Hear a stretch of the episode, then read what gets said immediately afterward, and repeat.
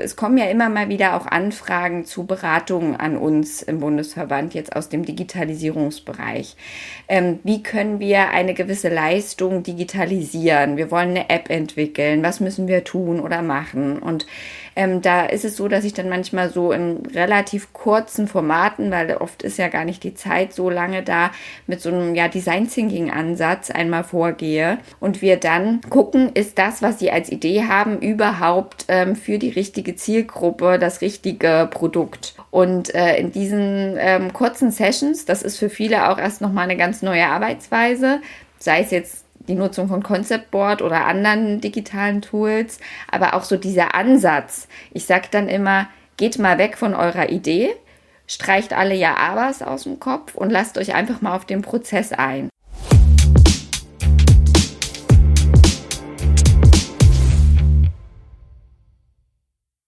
Herzlich willkommen bei Pflege Digital Jetzt, dem Digital-Podcast für die Pflegebranche mit Giovanni Bruno und Christoph Schneeweiß.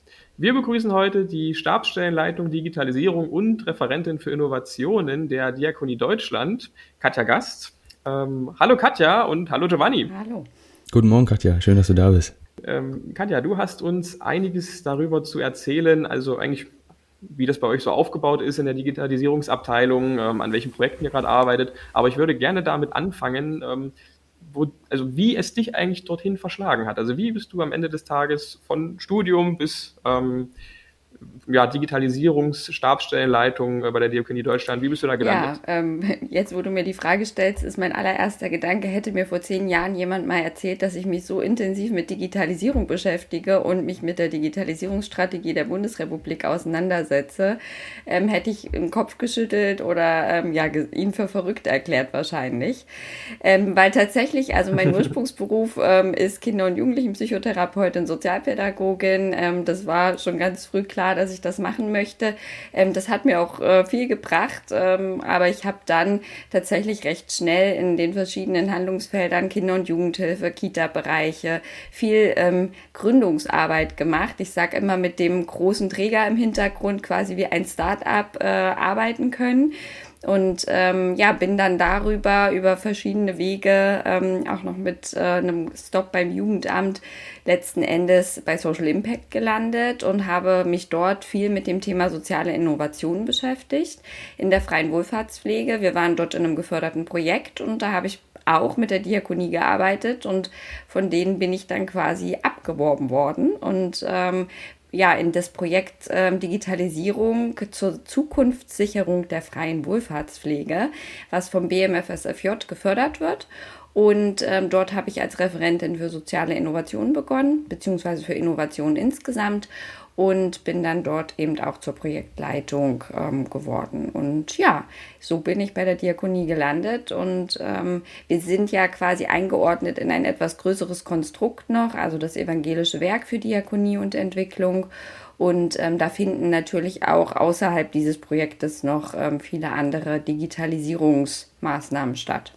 Kannst du etwas zu diesen Digitalisierungsmaßnahmen erzählen? Denn mhm. im Vorgespräch hast du ja so viele Dinge genannt, an denen du gerade arbeitest. Was sind denn so aktuelle Baustellen? Ja, also im Digitalisierungsprojekt insgesamt ist es ja so, dass wir uns ähm, jährlich Maßnahmen überlegen, mit denen wir uns im Bundesverband, aber auch unsere Mitgliedsstrukturen und vor allem auch nochmal ähm, die Wohlfahrtspflege insgesamt, also auch die anderen Caritas, Paritätische, AWO und so, dass auch die, ähm, im, die in der BAGFW zusammenarbeiten, letzten Endes ähm, miteinander, voneinander profitieren können. Themen, äh, mit denen wir uns jetzt beschäftigen, gerade in diesem Projektjahr, ähm, ist zum einen ähm, unsere E-Learning-Plattform Moodle, ähm, mit der wir ähm, sowohl im Werk als auch für unsere Mitglieder natürlich zu wichtigen Themen relevanten Inhalt zur Verfügung stellen wollen. Aber ähm, diese ist nicht nur für uns, sondern wir können dort auch Mandanten onboarden ähm, und da sind wir quasi gerade in der Entwicklung. Das ist ein großer, großer Baustein, der auch viel Zeit in Anspruch nimmt ähm, und auch eine hohe Nutzerinnenorientierung, weil das sind natürlich auch nochmal sehr unterschiedliche Bedarfe, auch was die Inhalte angeht. Und dieses Jahr haben wir den großen Schwerpunkt dort auf Mediendidaktik gelegt, weil ähm, es ist vollkommen klar, ein E-Learning-Format ist was anderes als ein normales Seminar, was ich besuche. Und da muss ich einfach auch gut gucken, dass ich die Leute abhole bei dem, was sie da lernen sollen und wollen, ähm, damit die auch dabei bleiben. Ähm, aber das ist ja eher was, was jetzt vielleicht so auf der, ich sag mal, mitarbeitenden Ebene ähm, ansetzt. Ähm, was mir oder uns im Projekt auch immer sehr wichtig ist, ist, dass wir wirklich einen Mehrwert schaffen ähm, für ähm, alle Ebenen, also auch für die Menschen, die direkt mit unseren ähm, Hilfesuchenden, mit den, äh, mit den Ehrenamtlichen oder so auch zusammenarbeiten. Und ähm, wir haben ein Qualitätsinstrument, Gütesiegel, ähm, und das ist äh, überschrieben mit dem Titel Bundesrahmenhandbücher. Bisher gibt es die Bundesrahmenhandbücher in ähm, 13 Handlungsfeldern, Pflege, ähm, Kinder- und Jugend- bzw. Ki ähm, Kindertagesstätten. Dann haben wir zum Beispiel auch Mutter-Kind-Einrichtungen. Und ähm, dann gibt es auch noch so ein ganz allgemeines Qualitätsmanagement. Und das sind im Moment tatsächlich noch ähm, Aktenordner sozusagen, ausgedruckte Papiere. Und ähm, seit dem letzten Jahr beschäftigen wir uns quasi mit der Fragestellung, wie können wir diese Bundesrahmenhandbücher innovativ und digital aufbereiten. So, und das ist natürlich was, was absoluten Mehrwert schafft bei unseren Einrichtungen direkt vor Ort, weil die Pflegefachkraft, wenn sie irgendwas braucht oder eben auch im, im Leitungsbereich, ähm, dann nicht mehr erst irgendwie ins Büro fahren muss, um den Ordner da rauszuholen, sondern es ist im Prinzip immer mobil dabei. Und ähm, dort sind verschiedene Checklisten und so weiter abgelegt. Und wir sind gerade dabei, in vielen, vielen Workshops mit unseren, ähm, ja, mit Vertreterinnen aus den Strukturen ähm, gemeinsam zu erarbeiten, wie müsste diese ganze digitale Aufbereitung aussehen. Wir sind gerade an der Stelle, dass wir einen Click-Dummy ähm, erarbeitet haben, den wir jetzt als ersten Prototypen vorstellen und ähm, dann wieder das Feedback nehmen und daran weiterarbeiten. So. Das sind ähm, zwei Elemente, die im Rahmen des Digitalisierungsprojektes passieren. Und dann ähm, auf der Ebene auch nochmal ähm, sowohl innerhalb des evangelischen Werkes als auch mit unseren Mitgliedern als Verbandsprojekt beschäftigen wir uns gerade mit der Einführung eines Kollaborations- und Kommunikationstools, ähm, ja, wo wir einfach sowohl das Social Intranet als auch unseren digitalen Einstieg in den Arbeitsplatz beschreiben wollen. Mhm. Fokussiert dann auf die Mitarbeitenden wahrscheinlich. Ähm, ja, das ist tatsächlich ganz spannend, weil wir gehen hier ganz agil vor ähm, und dadurch ergeben sich natürlich auch immer noch mal neue Bedarfe und Ideen. Ähm, tatsächlich ist es so, dass diese Plattform auch genutzt werden kann und es gibt auch schon ähm, Organisationen, ähm, die Dachstiftung ähm, zum Beispiel, also Diakonie Dachstiftung macht es schon, dass die das auch nutzen, mittlerweile seit zwei Jahren, sowohl als Social Intranet für die Mitarbeitenden, dann als digitalen Arbeitsplatz, aber die nutzen das zum Beispiel auch im Wohngruppenalltag in der Kinder- und Jugendhilfe. Das heißt, auch die Jugendlichen, die in den Wohngruppen arbeiten, können dort äh, arbeiten, wohnen, Entschuldigung, die dort wohnen, ähm, die, also ich hoffe nicht, dass sie dort arbeiten müssen, ähm, die dort wohnen, ähm, sind quasi auch mit drauf ne, in ihrer Community. Und wir sind tatsächlich gerade ähm, in Gesprächen auch, also es kommen ja immer mal wieder auch Anfragen zu Beratungen an uns im Bundesverband jetzt aus dem Digitalisierungsbereich. Ähm, wie können wir eine gewisse Leistung digitalisieren? Wir wollen eine App entwickeln. Was müssen wir tun oder machen? Und ähm, da ist es so, dass ich dann manchmal so in relativ kurzen Formaten, weil oft ist ja gar nicht die Zeit so lange da, mit so einem ja, Design Thinking Ansatz einmal vorgehe und wir dann mhm gucken, ist das, was sie als Idee haben, überhaupt ähm, für die richtige Zielgruppe das richtige Produkt und ähm, oder die richtige Idee. Und äh, in diesen ähm, kurzen Sessions, das ist für viele auch erst nochmal eine ganz neue Arbeitsweise, sei es jetzt die Nutzung von Concept Board oder anderen digitalen Tools, aber auch so dieser Ansatz. Ich sage dann immer, geht mal weg von eurer Idee, streicht alle Ja-Abers aus dem Kopf und lasst euch einfach mal auf den Prozess ein. Und dann ist immer erstmal so ein Moment von totaler Verwirrung, ähm, weil wir uns ja erstmal eine ganze Weile noch mit dem Problem beschäftigen. Und dann geht es aber in so einen Aha-Moment über und dann entwickeln sich plötzlich so ganz äh, spannende Dynamiken. Und da sind wir jetzt zum Beispiel dabei rausgekommen, ähm, was die App angeht, dass wir das Ganze auch auf diesem Kommunikations- und Kollaborationstool Easy ähm, abbilden könnten. Quasi, dass mhm. wir einen mhm. separaten Zugang einrichten könnten für die Zielgruppen später, die dort angesprochen werden sollen. Und das ist natürlich dahingehend total attraktiv, dass wir nicht noch eine und noch eine und noch eine Plattform haben, ähm, auf der sich ähm, Mitarbeitende wiederfinden und orientieren müssen, sondern dass wir bestenfalls, ich sage immer, eine super Plattform haben, auf der wir alles abbilden können. Und ähm, das existiert eben sowohl mobil als auch im Internet einfach frei verfügbar. Dann. Genau wahrscheinlich auch als App, dass man sich die dann genau. runterladen kann, wenn man möchte. Und dann genau, loggt man so sich ein und wird dann verschiedenen äh, Nutzerrechten zugeordnet und dann kann man eben auf ja. die Inhalte zugreifen. Genau. Und äh, habe ich das richtig verstanden? Diese, dieses äh, Social Intranet soll dann langfristig oder mittelfristig auch für die 600.000 Mitarbeiterinnen und die 33.000 Einrichtungen verfügbar sein? Also ist das so deine Vision oder wo geht dieses Social Intranet hin? Wo oder wo könnte es hingehen?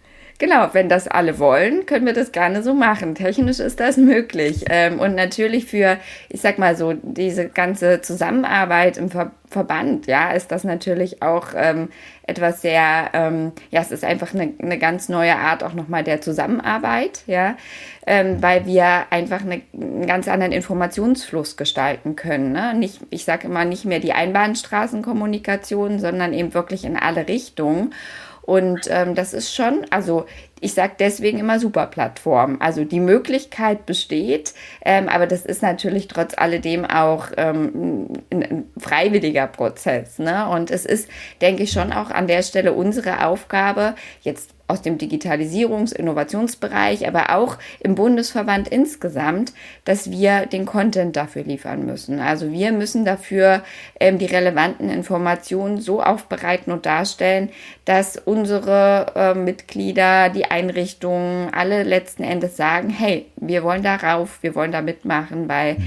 Zum einen kriegen wir dort wichtige Informationen, wir haben einen Mehrwert davon und wir können auch uns vernetzen. Also das ist ja auch nochmal ganz wichtig, dass das eben auch ein, eine Art der Zusammenarbeit ist, aus der heraus ganz neue Synergien entstehen können, neue Projekte entstehen können, dass wir eben auch ein, ähm, ja, dass, dass wir von Erfahrungen anderer profitieren können. Und ich sag mal, die mhm. Herausforderungen, mit denen sich unsere ähm, Einrichtungen auch beschäftigen müssen, die sind so vielfältig und es kommen immer wieder neue dazu, neue Vorgaben, neue Richtlinien, die Corona-Pandemie, die Ukraine-Krise, also der Krieg ja viel mehr.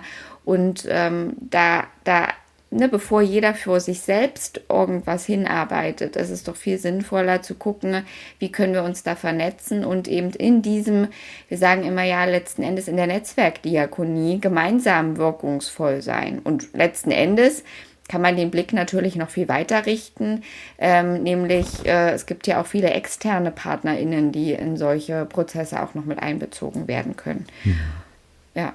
Mhm. Da sind wir selbst ja auch Bestandteil in so einem großen Netzwerk. Ähm, haben im Vorgespräch schon mal, glaube ich, kurz angekündigt, diesem DUCA-Netzwerk, dem Digital Urban Center for Age and Health, wo wir ja wirklich in einer riesengroßen ja, Community letzten Endes aus Pflege, aus ähm, dem Gesundheitsbereich, aus politischen, aus Hochschulbereichen, eben dann der Wohlfahrt, ähm, Apotheken, also wirklich ähm, ganz breites Feld, Versicherungen, Immobilienwirtschaft, ähm, Banken zusammenarbeiten und mhm. eigentlich beschreiben, wie wollen wir gemeinsam alt werden und wie wollen wir in Zukunft leben. Du hast ja selbst auch schon angesprochen, also die Einrichtungen selbst sind sehr vielfältig, die Menschen in den Einrichtungen sind sehr vielfältig. Gleichzeitig gibt es einfach unglaublich viele, also Hunderttausende Mitarbeitende. Es gibt äh, über 30.000 Einrichtungen. Ähm, das heißt ja auch, ihr habt eine ganze Menge Stakeholder in diesem Prozess. Wie schafft ihr es, allen dabei gerecht zu werden oder zumindest möglichst vielen dabei gerecht zu werden? Ja, also ähm, ich mache mal noch einen Schritt zurück. Wir haben ähm, im Rahmen des Digitalisierungsprojektes ähm, eine digitale Agenda ähm, vor ähm, ich glaube 2019 war das schon, ist die entwickelt worden. Das war noch meine Vorvorgängerin und ähm, die steht ähm, im Moment auch noch in der Form auf unserer Homepage. Äh, da steht immer noch so ein bisschen Entwurf drüber. Ähm, und als ich letztes Jahr begonnen habe, habe ich dann gesagt, Mensch, wir müssen uns das mal angucken. Ähm, es hat sich viel getan äh, im Digitalisierungsbereich.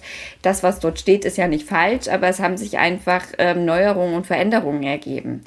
Und ähm, in dem Zusammenhang habe ich gesagt, es ist mir unglaublich wichtig, dass wir gerade weil gegenüber der Digitalisierung an vielen Stellen doch auch immer noch Vorbehalte oder Ängste bestehen, ähm, aus ganz unterschiedlichen Gründen, dass ähm, wir dort auch ähm, direkt eine ganz hohe Partizipation und ja, MitarbeiterInnen-Einbeziehung aus verschiedenen Bereichen einfach auch ähm, vornehmen.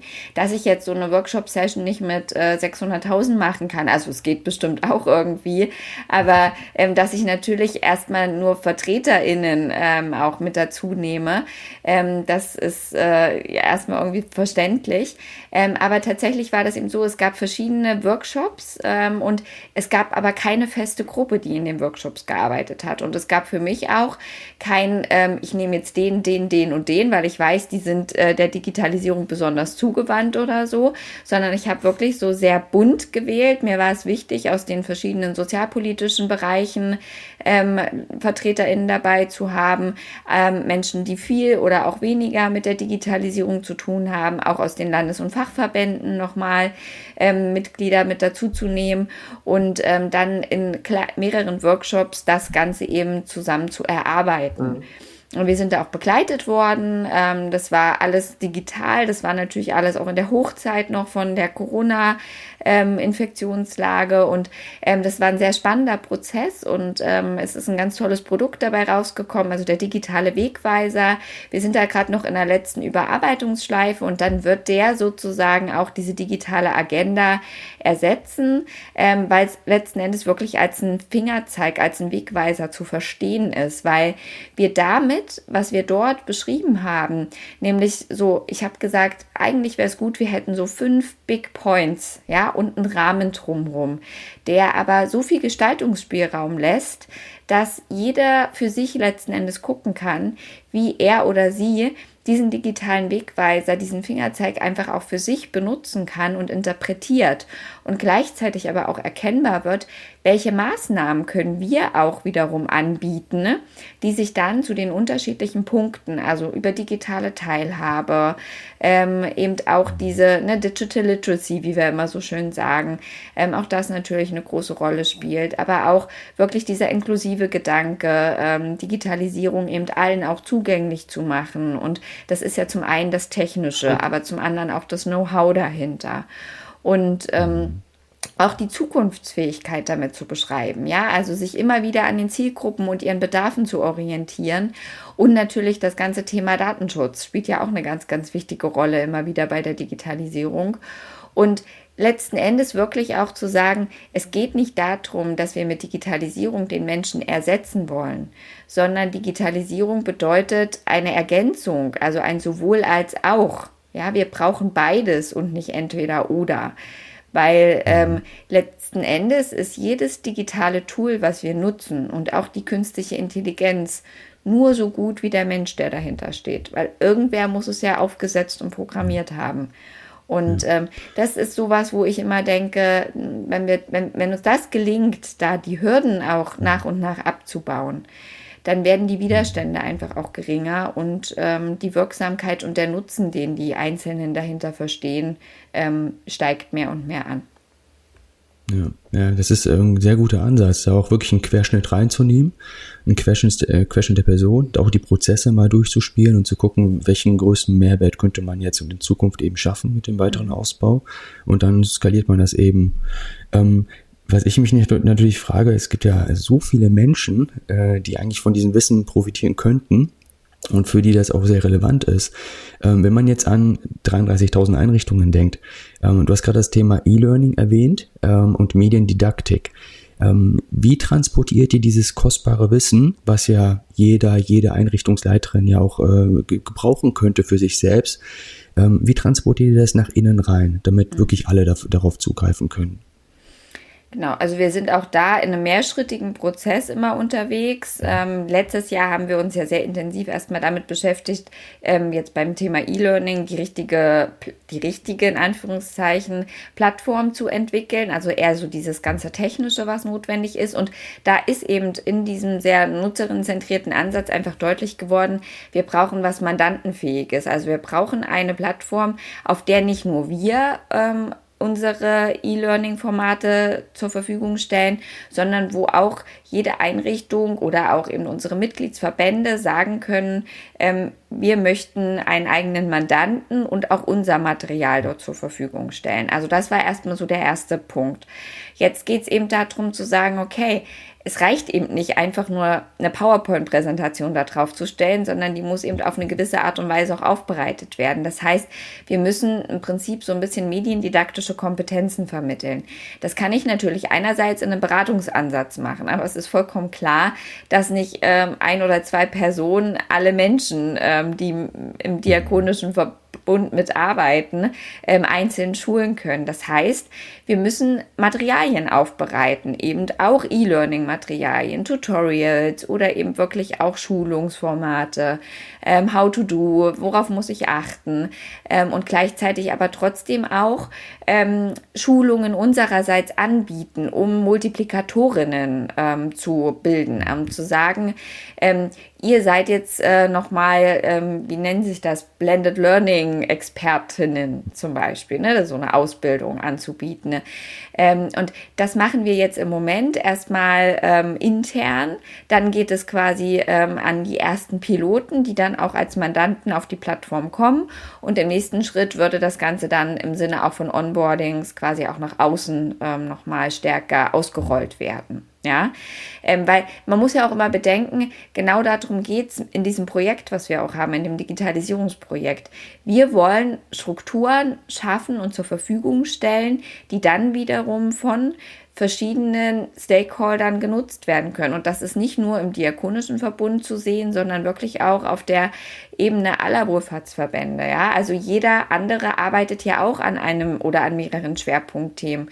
Und genauso wie wir dann zum Beispiel beim Thema Online-Beratung äh, mit der Caritas kooperieren, macht das, ähm, machen das die anderen dann mit unseren Formaten. Also es ist eben auch immer wieder so, dass wir die Ergebnisse aus unserem Projekt nach außen transportieren. Also ähm, keine Ahnung, ich bin heute Nachmittag zum Beispiel noch ähm, bei einer Veranstaltung eingeladen, wo ich eben unsere Digitalisierungsstrategie fast genauso wie hier präsentiere und erzähle, was machen wir eigentlich. Und daraus ergeben sich dann möglicherweise auch nochmal Ansätze für weitere Zusammenarbeit. Oder wenn ich ähm, jetzt an, die, ähm, an den digitalen Wegweiser denke und auch den Prozess, den wir da äh, durchlaufen haben, dann stellen wir das dann oft eben ähm, in, in Sessions auch ähm, den anderen Mitgliedern der BAG, also der Bundesarbeitsgemeinschaft der freien Wohlfahrtspflege vor und ähm, berichten eben darüber, was haben wir für Erfahrungen gemacht, was waren Herausforderungen, ähm, um eine Blaupause auch bieten zu können.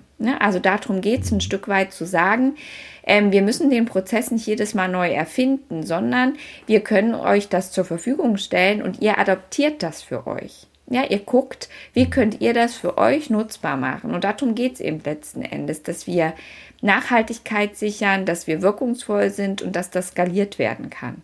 Ja, und dass nicht jeder mhm. wieder von vorne anfangen muss.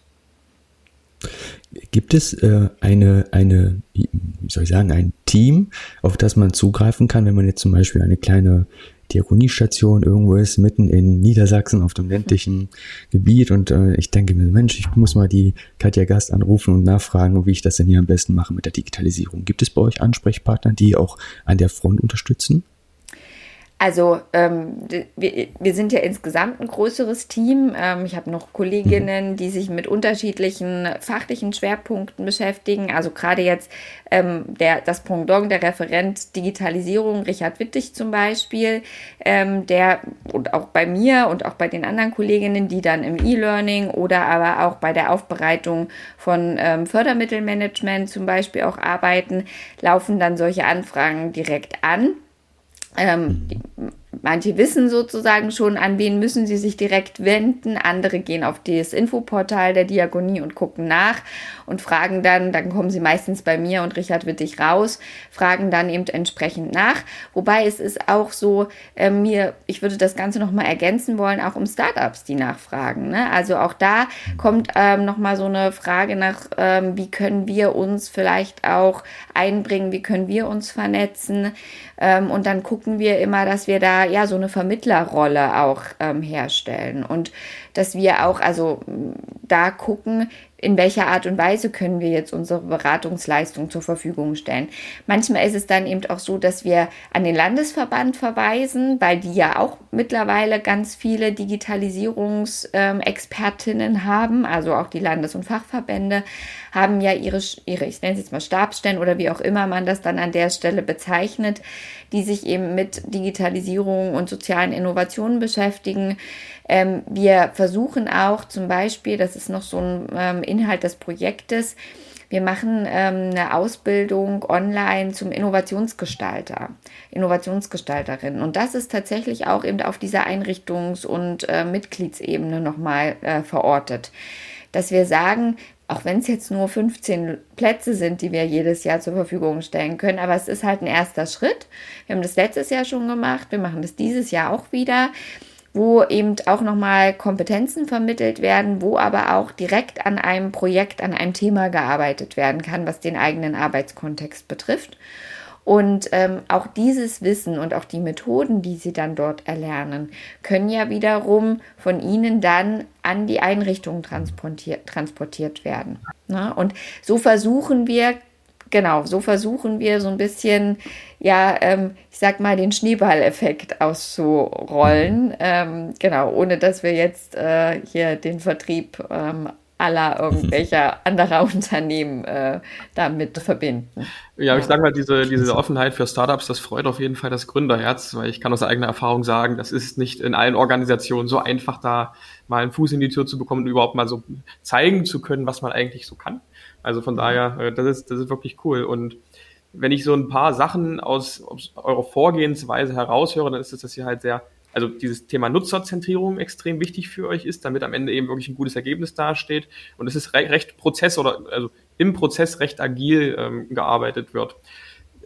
Nun meine Frage, war das schon immer so oder gab es auch in der Vergangenheit mal Projekte, die da vielleicht nicht so gut funktioniert hatten, wo man aber genau dieses Learning rausgezogen hat, okay, wenn ich die Nutzer nicht, nicht, nicht einbinde, dann floppt das Projekt vielleicht. Und ähm, also gab es da mal was oder wie, wie kam es dazu, dass ihr jetzt mittlerweile so arbeitet? Mhm. Also ähm, ich sag mal, der Ansatz, den wir jetzt im Team insgesamt haben, ich glaube, bei uns allen ist der relativ stark schon in der Arbeitsweise verortet gewesen. Ähm, und es ist ja auch immer die Frage, an welcher Stelle bezieht man die NutzerInnen mit ein. Wir hatten ein oder wir haben vielmehr ein Projekt ähm, oder eine Maßnahme im Projekt, ähm, die Technologiedatenbank, ähm, bei der ist ähm, diese NutzerInnen-Einbeziehung quasi erst im Nachgang erfolgt. Ähm, das war ein Effekt, der sich aus der, aus der Erstentwicklung ein Stück weit ergeben hatte. Das ist immer das, wo ich sage, da gibt's eine Idee, das könnte gut sein. Dann fängt man an, die Idee zu entwickeln, vielleicht auch mit Einbeziehung anderer und auch Nutzer auf eine gewisse Art und Weise Nutzerinnen zentriert, aber eben nicht so, wie es notwendig wäre, weil dann ist man einmal im Entwicklungsprozess drinne und ähm, dann ist es ja oft so, dass wir uns auch in der Vergangenheit, glaube ich, noch viel, viel stärker und das ist gerade auch so ein, ja, ich würde sagen, wirklich ein Transformationsprozess, so eine Fehlerfreundlichkeit auch zugestehen, lernen. Ja, also das, ähm, ich glaube, da haben uns die Startups manchmal einfach ein bisschen was voraus, ja, die dann an der einen oder anderen Stelle auch mal mutiger sind und sagen, okay, hat nicht funktioniert, wir gehen noch mal eine Schleife zurück. Ähm, ich glaube, große Organisationen sind da eher so, wir fangen an und ziehen das jetzt auch durch. Ähm, und dann passiert es aber eben, dass man zwischendurch diese Schritte nochmal eine Iterationsschleife zu drehen und zu gucken, ist das jetzt wirklich das Richtige für die richtigen Menschen zur richtigen Zeit? ja, dass man diesen Punkt manchmal verpasst. Und das versuchen wir ja auch zunehmend zu vermitteln. Bei der Technologiedatenbank, ähm, als sie dann mein Kollege Richard Wittig übernommen hat, ähm, hat er das versucht einzubeziehen und einzubauen ähm, und hat dann, als der Launch auch erfolgt ist, nochmal wirklich einen ganz intensiven User Research gemacht. Also er hat da nochmal ganz intensiv drauf geguckt, ähm, nachdem äh, so die ersten großen ähm, Wellen der Anmeldungen abgeflacht waren. Ähm, was, was wird denn jetzt eigentlich gebraucht? Also ähm, wie soll dieses Tool genutzt werden? Wie möchte dieses Tool genutzt werden von den Nutzenden? Und ähm, das war total, total wichtig da auch nochmal. Also sowohl mit einer ähm, größeren Umfrage als auch nochmal mit Einzelinterviews zu gucken, bevor wir jetzt weiter Geld und Zeit investieren in den Ausbau, ähm, welche, welche Tools werden gebraucht, welche Funktionen sind notwendig und welche Inhalte wollen die Menschen auch auf dieser Plattform finden. Und ähm, ja, das war ein sehr, sehr spannender Prozess auch nochmal. Und der hat dann eben dazu geführt, dass wir da nochmal ein paar Anpassungen vorgenommen haben und ähm, dass grundsätzlich eben deutlich wurde, die Inhalte, die da sind, die sind von Anfang an genauso, wie es auch angegangen wurde, wichtig und richtig gewesen. Aber dieser Community-Gedanke und auch so dieses, hm, wir bewerten jetzt miteinander auch unsere Erfahrungen, die wir mit einzelnen digitalen Anwendungen gemacht haben. Das konnte auf dieser Plattform, auf dieser separaten Seite so nicht stattfinden, weil genau das nämlich passiert ist. Es war noch eine zusätzliche Anmeldung. Ne? Ich muss wieder auf eine noch weitere Anwendung gehen.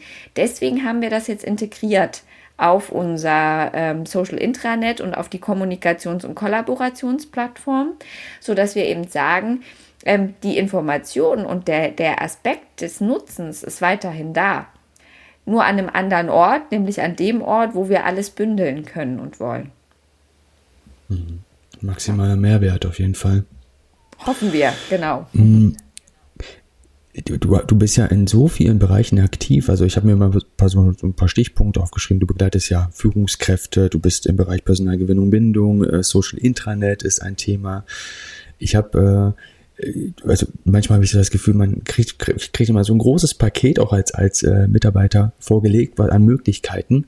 Ähm, ist das den Mitarbeitern manchmal äh, zu schnell oder, oder äh, reagieren die sehr, sehr offen und sagen, let's go, lassen Sie uns sofort einen Workshop machen? Also wie, äh, wie groß ist denn so die, äh, die, nicht nur die Bereitschaft, sondern auch die, äh, die Ressourcen sind ja auch immer ein wichtiges Thema. In der Pflege zum Beispiel fehlt ja oft die Zeit auch für diese Innovationsprozesse, äh, aber trotzdem ist der Bedarf ja extrem da, bloß ist es nicht die Personalie da oder man hat gerade selber einfach zu viel um die Ohren. Wie geht ihr damit um?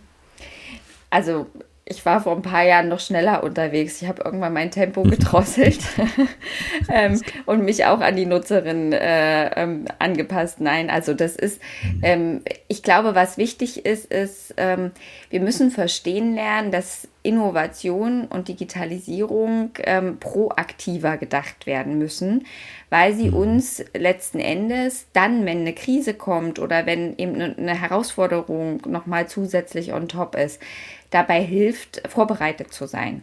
Und vielleicht auch dabei hilft, Krisen zu vermeiden an gewissen Stellen. Ja. Und ähm, natürlich kostet das immer ein gewisses Invest, sowohl an Zeit als auch an Geld, ne, sage ich mal, eine Anschubfinanzierung oder so.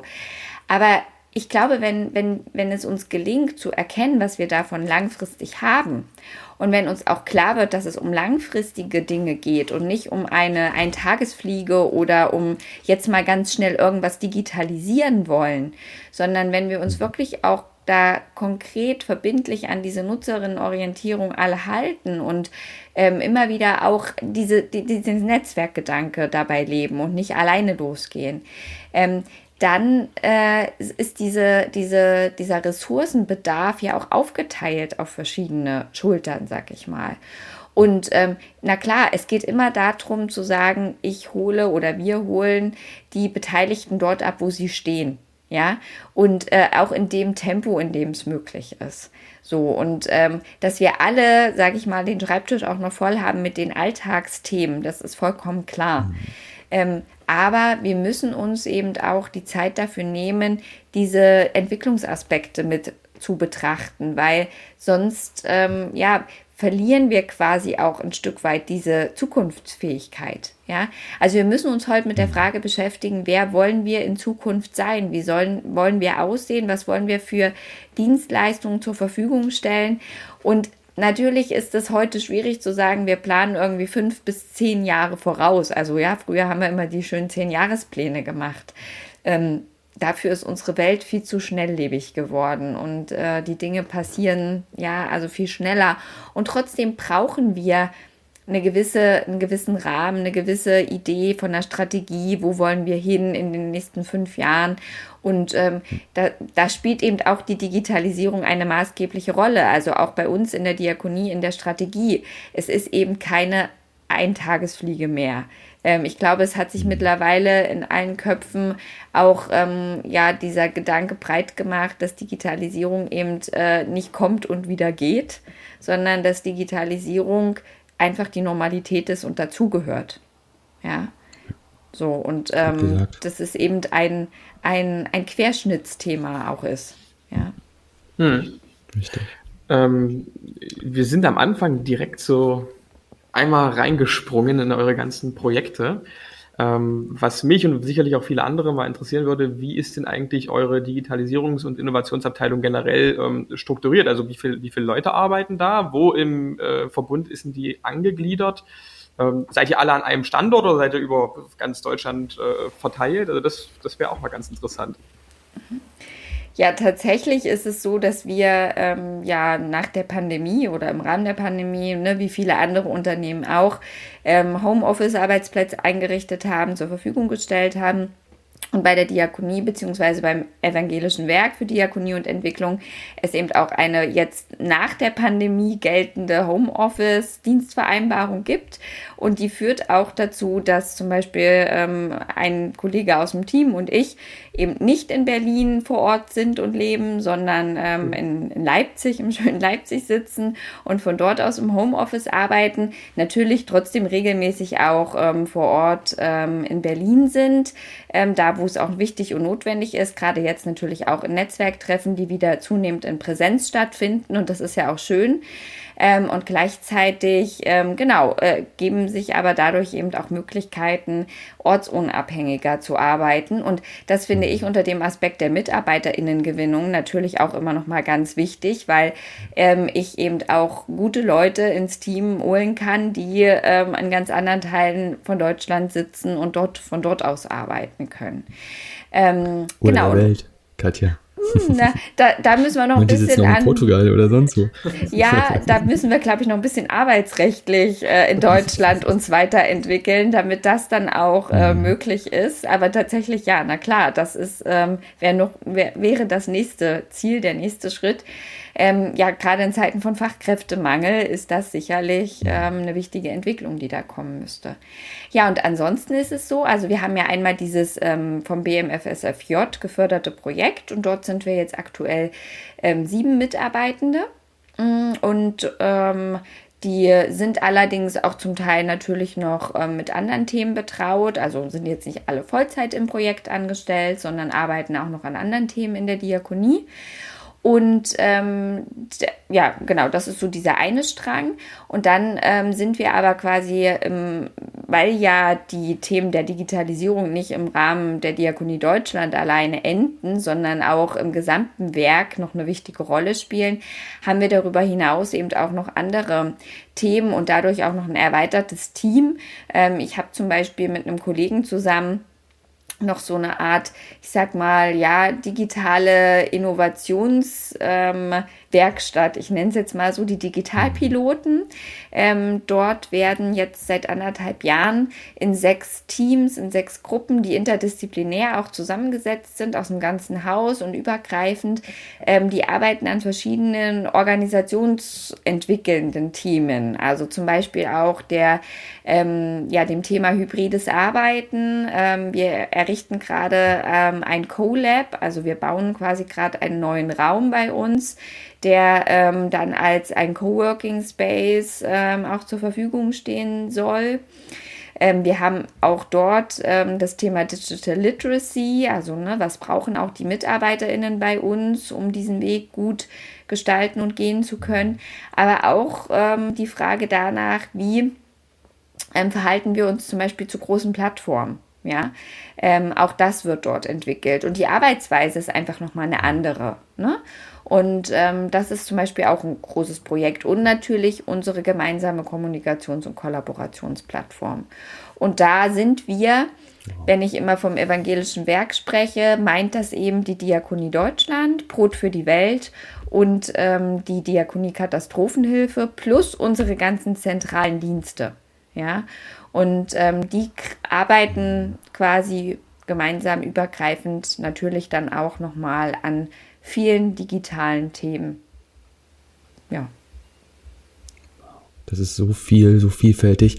Ich hätte eine letzte Frage, die mir, die mir wirklich auf den Nägeln brennt, aber die geht eher an dich privat. Mhm. Ähm, du arbeitest an, du bist ja Digitalisierungsbeauftragte und bist für alle möglichen digitalen Themen äh, verantwortlich. Wie digital bist du privat? Ähm, also an meinem Fernseher, wenn das zur Digitalisierung gehört, klebt immer noch seit vier Jahren äh, das Schild, ähm, was, was dran geklebt hat, als ich es gekauft habe oder als ich ihn gekauft habe, weil ich tatsächlich so gut wie nie Fernsehen gucke. Ansonsten aber, ähm, ich musste jetzt mal vor kurzem äh, für das Finanzamt meinen Arbeitsplatz fotografieren. Und dann äh, habe ich noch ein Foto rausgesucht von vor, vor drei Jahren. Da habe ich ähm, vier PCs bzw. Bildschirme auf meinem ähm, Schreibtisch stehen gehabt. Ähm, das fand ich dann, also so ist es jetzt heute nicht mehr. Ähm, aber ich glaube, ja, ich bin schon recht digital unterwegs. Ähm, natürlich auch gerade durch das mobile Arbeiten. Und äh, schätze das auch sehr, ähm, freue mich auch immer wieder äh, an, an neuen äh, Möglichkeiten, die sich da ergeben, ähm, von, ne, keine Ahnung, Diktierfunktionen, die mir dann mal ganz schnell irgendwie die E-Mails äh, nebenbei so ein bisschen schreiben. Und ansonsten bin ich aber auch ehrlich gesagt ganz froh, wenn ich mal irgendwie ähm, in den Bergen das Handy beiseite legen kann. So. ja. ja. Das kann ich auch aus Erfahrung sagen. Zu viel digital im Alltag. Äh, man braucht irgendwann mal auch einen Detox nach Feierabend. Ja. Aber ich kenne ja so viele, die dann zum Beispiel auch ihre digitalen Schlüssel haben, ihre Haustür nicht mehr mit Schlüssel aufmachen, sondern so digital sind, dass sie mittlerweile Apps dafür nutzen. Aber hast du irgendwann kein Akku mehr, hast du ein Problem. so ist Oder das. Strom. Ne? So ist das, genau. Und es gibt naja. einfach auch, also zum Beispiel eine Sache, die, die kann ich nicht digital ähm, und auch wenn ich einen E-Book-Reader habe, ich lese hm. keine Bücher digital. Ich brauche ein haptisches Produkt in der Hand. Ich möchte dieses Buch in meinen Händen haben und ich möchte es ins Bücherregal stellen. Und äh, so sehen meine Bücherregale auch aus, aber ähm, ich möchte es nicht digital. Hm. Ja. Toll. Naja, ich sag mal, das Wort zum Freitag, also heute ist Freitag, wo wir aufnehmen. Ähm, Katja, hab ganz lieben Dank, dass du die Zeit für uns genommen hast und dass du auch mal so einen ja, tiefen Einblick in eure mhm. Projekte bei der Diakonie Deutschland gegeben hast. Also Vielen lieben Dank. Ja, danke für die Einladung. Dankeschön. Alles Liebe und bis bald. Ja, bis bald. Ciao, ciao. Bis bald. Tschüss.